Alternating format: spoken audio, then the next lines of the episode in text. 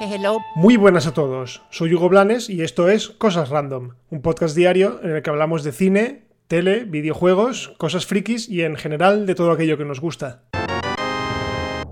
Empezamos con un grupo de noticias pertenecientes todas ellas al universo cinematográfico de Marvel. La primera es que John Krasinski está negociando con Marvel Studios. De momento, esto es todo lo que sabemos de boca del propio actor y director, pero claro, mm, nuestra mente ya se ha puesto a conspirar y a imaginar sobre, bueno, quién podrá ser o, qué podrán ser esas negociaciones. A mí, en particular, y para muchísima gente, lo primero que nos ha venido a la cabeza es que esté negociando para interpretar a Reed Richards, es decir, a Mr. Fantástico en Los Cuatro Fantásticos y es que ya hace semanas que se especula con el hecho de que John Krasinski interprete al líder de la familia más famoso de los cómics. Es más, también se especula con el hecho de que puede incluso dirigir la película, ya que se ha demostrado que es bastante buen director gracias a su última película, Un lugar tranquilo. Por cierto, con él también meten en el saco de los rumores a su esposa en la vida real, Emily Blunt, para interpretar a Susan Storm, la esposa de Mr. Fantástico en los, en los cómics. La verdad es que así de primeras me parece un buen fichaje. Eh, esperemos que sea esto a lo que, a lo que se refiere, porque otra, otra cosa sería un poco de decepción. Ya os digo, eh, hace semanas que se especula y yo creo que es el actor idóneo, más que nada porque físicamente encaja muy bien con el papel y porque además tiene los rasgos tanto de carácter como de, como de persona que yo creo que encaja muy bien con, el carácter de, de Mr. Fantástico. No sé, veremos. La segunda noticia que os traigo tiene que ver con la tercera película de Spider-Man dentro del UCM, que bueno, como sabéis, es a medias entre Marvel Studios y Sony. Y es que según declaraciones de la gente de Sony Pictures, eh, esperan poder estrenar la película el verano del año que viene. Concretamente quieren estrenarla entre junio y julio de 2021. A mi juicio, muy pronto, si tenemos en cuenta que la película ni siquiera ha empezado a rodarse, con todo el jaleo del coronavirus, no sé si podrán empezar. Vamos, yo creo que no. Aún así, bueno, ellos tienen ese objetivo y lo esperan cumplir. De ser así, supondría que en 2021 tendremos cuatro películas del UCM de Marvel. The Eternals, Shang-Chi, Doctor Strange 2 y esta Spider-Man 3. No sé, yo lo que os digo, yo no las tengo todas conmigo porque veo muy poco tiempo, no hemos sabido nada de ningún tipo de negociación con actores, no se ha filtrado nada y la verdad es que a Sony no se, no se le da muy bien guardar secretos. Pero bueno, vista también la velocidad con la que rueda cosas, porque de Morbius no sabíamos nada y de repente, plum, tenemos una película y Venom 2 creo que también está por el camino de acabarse de filmar o ya se ha acabado de filmar, bueno, pues, pues confiemos en que, en que esté para cuando dicen. Y la última noticia dentro de este grupo hace referencia a un rumor. Y es que se comenta que Marvel Studios ha fichado a Kelsey Grammer, eh, actor famoso por interpretar al psiquiatra Fraser Crane, primero en Cheers y después en su propia serie, Fraser, para interpretar a uno de los villanos, digámoslo, gordos, ¿vale? Villanos de renombre. Bueno, teniendo en cuenta que Kelsey Grammer ya tiene 65 años, yo no lo veo pues haciendo muchas piruetas y secuencias de lucha. Así que, de primeras, el primer villano que me viene a la cabeza, dada su condición, es Galactus.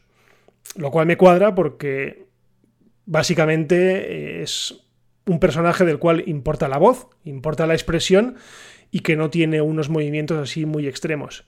Pero bueno, también es verdad que los rumores se centran en mencionar a Kang, no sé, yo, según he visto a Kang en los, en los cómics, es un villano que lucha. Entonces, no sé, a lo mejor luego lo solventan con CGI, igual que han hecho otras franquicias, como por ejemplo la de Wonder Woman, que el villano de la primera entrega era una persona mayor y cuando tocaba luchar pues era enteramente CGI. No sé, no me gustaría. Yo sinceramente veo a Kelsey Grammer dentro de, de Galactus. Y por cierto, recordemos que Kelsey Grammer ya estuvo involucrado en Marvel, concretamente dentro del universo de los X-Men, porque interpretó a Bestia en alguna de las entregas. Y dejamos Marvel para centrarnos en una noticia, bueno, más que una noticia, es un desmentido, y es que George R.R. R. Martin no escribirá los guiones de la primera temporada de House of Dragon, la serie precuela de Juego de Tronos, tal y como se venía rumoreando. Y es que resulta que el portal de internet IMDB señala que Martin será el guionista de los episodios de la primera temporada de la serie que se centrará en la familia Targaryen bastantes, bastantes años antes de lo que pasa en Juego de Tronos. Bien, pues esta información es completamente falsa.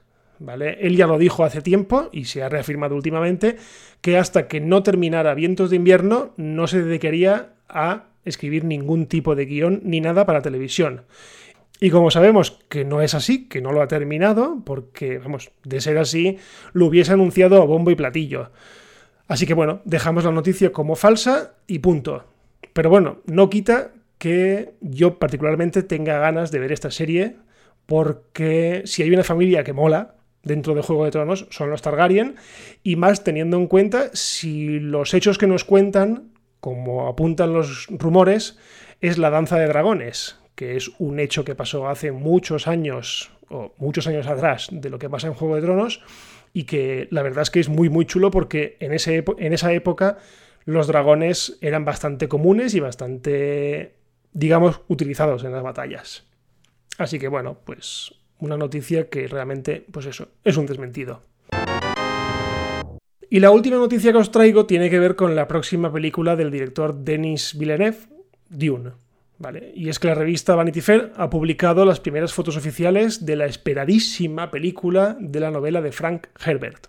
En ellas podemos ver, aparte del espectacular reparto, encabezado por Timothy Chamalet, Zendaya, Jason Momoa, Oscar Isaac, Josh Brolin y nuestro Javier Bardem. Recordemos que el director es Denis Villeneuve, como os he dicho, director entre otras de la fantástica Arrival o de la segunda parte de Blade Runner. Os dejo el enlace en las notas del episodio y así le podéis echar un vistazo, porque la verdad es que lucen, vamos, espectaculares. La peli sin duda tiene pintaza y si de verdad hacen una versión buena de la novela, pues les saldrá un peliculón como la copa de un pino.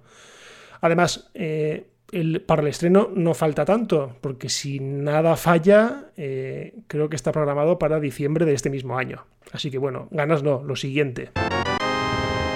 Y terminamos con una noticia curiosa, y es que anoche, pero hace 108 años, a las 11 menos 20 de la noche, el transatlántico Titanic chocó contra un iceberg.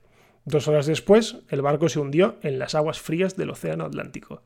Bueno, esto es una efeméride que me ha hecho gracia recordar, porque ayer efectivamente fue 14 de abril y fue el día que se hundió el Titanic.